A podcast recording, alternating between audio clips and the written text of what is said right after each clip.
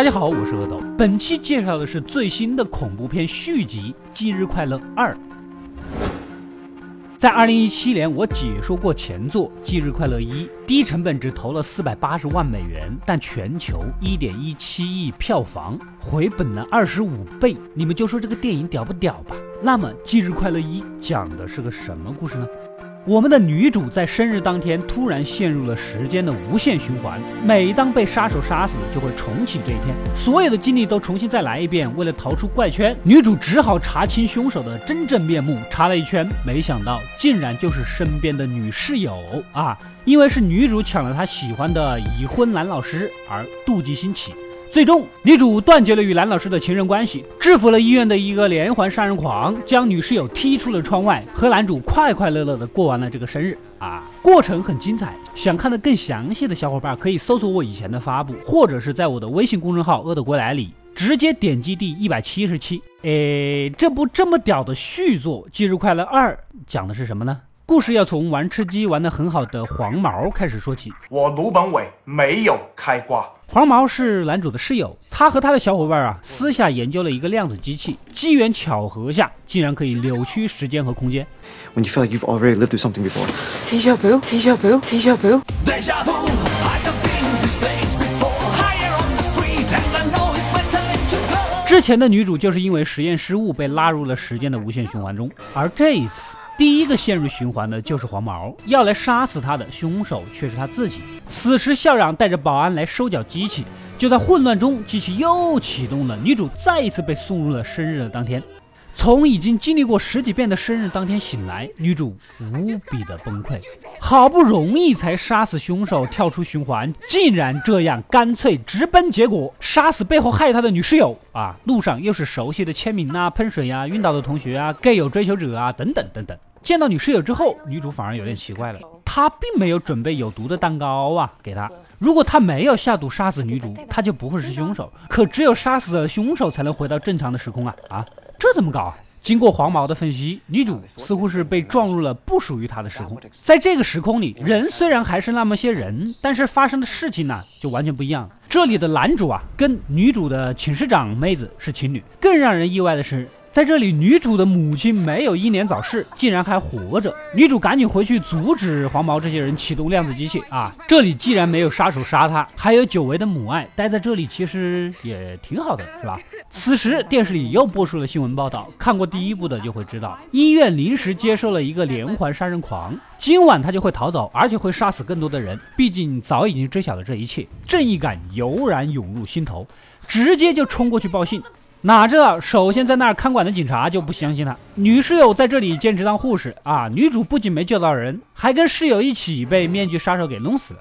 再次从循环的初始早晨醒来，女主现在只有一个想法了：留在这个时空的同时结束循环，同时也保证自己不被杀死，还是靠机器吧。可问题在于，机器需要试验很多次不同参数才有可能成功。如果每天晚上女主被杀，就会重启这一天，小伙伴们是根本就不可能有记忆的，除非女主记住所有的错误参数，每次重启后啊，告诉没有记忆的他们，直到最后也就能破除循环了，对吧？说干就干，记点公式啊不难，难的是试错之后又要去自杀重启这一天。接下来女主各种花式自杀啊，什么触电呐、喝汽油啊、高空跳机啊、钻切割机啊、跳楼啊，死尸也不敢这么玩吧？这根本就不是恐怖片，这是个超级英雄电影呐！DC 就靠你翻身呐！随着一次又一次的死亡，女主的身体呢越来越虚弱，直接晕倒就被送到了医院。医院里又遇到了男老师，在之前的现实时空中，女主是他的婚外情人，但是在这里呢，男老师完全就不认识她。一看时间不得了，又是晚上，又是医院，那么接下来连环杀人狂又要逃跑，开始杀人了。女主一不做二不休，直接冲上楼，敲晕警察，抢了枪，先拯救世界再说。果然一枪打死凶手，可背后还有一个面具人紧紧地抓住了他。情急之下，女主打爆氧气管，同归于尽了。又回到生日当天，这次不犹豫啊，直接拉到小伙伴写下所有错的结果。这次没问题了，但是需要几个小时写代码。现在女主面临两个选择：一留在这里有母爱，但是心爱的男主的女友不是她；二回到自己的时空，他跟男主是一对儿，但是母亲就不存在了。这简直就是老妈和老婆掉到水里只能救一个的美国版呐！到了晚上，电视传来新闻声，连环杀人狂已经开始杀人了，死者里面就有男主。因为男主白天知道了事情的来龙去脉，只身前往医院送人头啊，不去救人啊。女主心里还是放不下他，在黄毛一行人启动机器之前，他一头撞向了变电站，又一次自杀，选择重启的这一天。如果不重启，那么被杀死的人将会永远的死去，也就是说男主会死。再次来到循环的起点，女主说清楚公式，接着就去劝女室友跟蓝老师断干净啊。在这个时空里，女室友才是蓝老师的亲人。再去父母那儿跟母亲道别，这也是上次母亲教她的。人生就是不断的做出选择，一切遵从自己的内心吧。所以简单来说，女主的内心还是男主这个男朋友比较重要啊啊！一切交代完，小伙伴们准备启动机器送女主回去。然而校长又带保安来收缴机器了，因为这个机器需要的电量经常导致学校停电，这种大规律电器让他们玩了这么久才没收。想想我们一个热得快都藏不住，你们那边的管理也太松散了吧！接下来，小伙伴们计划去偷钥匙，取回机器，争取在凌晨十二点前送女主回去。偷机器简单，女主突然想起来，在这里室友没害自己，是个好女孩啊啊！所谓人之将死，其言也善。女主也是快要走的人了，既然还有点时间，直奔医院，直接抢警察的枪，直入杀人狂的病房，正巧在杀人狂动手之前及时开枪救了室友。任务搞定，打完收工，正准备带室友离开，突然一个面具人拦住了去路。面具人不就是杀人狂吗？他不已经死了吗？怎么还有？他竟然是蓝老师！原来室友跟他婚外情的事儿被他老婆给知道了。为了掩盖一切，老师故意松开杀人狂，想借杀人狂之手杀死室友。不过女主手上有枪，男老师也不好硬来。哪知道身后一个老嫂子悄悄地瞄准了女主两人呢？她就是男老师的老婆。原来她为了挽回婚姻，也就想着帮助男老师灭口。而此时老师也冲上来扑倒了女主。男老师接过老婆递来的枪，突然开枪就打死了她。哎，他是既不想让别人知道婚外情的事，也不想继续跟这个黄脸婆在一起了，干脆一起杀了再脏完事儿。心好毒啊！你好毒，你好毒，你好毒。回身正要打死女主的关键时刻，男主及时赶到。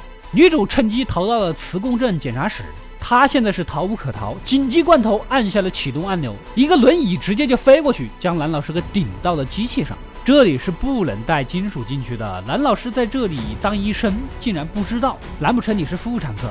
女主呢，松开手里的起子，由于磁力的作用，直接将老师杀死。另一边，小伙伴们一边拼命地阻挡校长和保安，一边启动机器。在众人的努力下，女主终于回归了属于自己的时空。最终醒来，他们的这一研究呢，被军方发现，把几个人带过去，还要找一个实验品。女主提议她的绿茶寝室长啊，看这个情形是有拍《忌日快乐三》的想法。故事到这里就结束了，《忌日快乐二》的故事几乎是依托前作的基础上的。我看完这部片子，第一反应就是这个是一鱼两吃啊！两部影片衔接的很好，故事也算完整啊，但终归《节日快乐二》是个寄生品啊，依托第一部的情节才生效，不然很多梗是看的不太懂的。不过一般的电影续作其实也难拍，你拍的还原原汁原味，观众说你新瓶装旧酒，炒冷饭。你拍出了新感觉，人家说你步子迈得太大，不是以前的味道。哎，正反就没有好的，所以我们对待续作要理性评价，抛开先入为主的印象，从一个具有高欣赏水平的角度入手啊。所以我觉得这部续作啊，能将炒冷饭炒得还能吃，还及格了的，我看也就只有你了。小品电影可以一看，但跟前作比是有差距的，毕竟人物还都是那么几个人，电影的纵深不够。最后军方合作的这个情节，估摸着是个留个扣，看情况把第三部拍的大一点，还是可以期待的。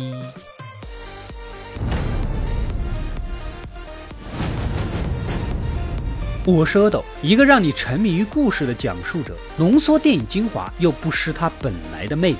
扫描二维码添加我的微信号，除了能第一时间收到更新，更有独家解读的视频等待你的发掘。扫描它，然后带走我。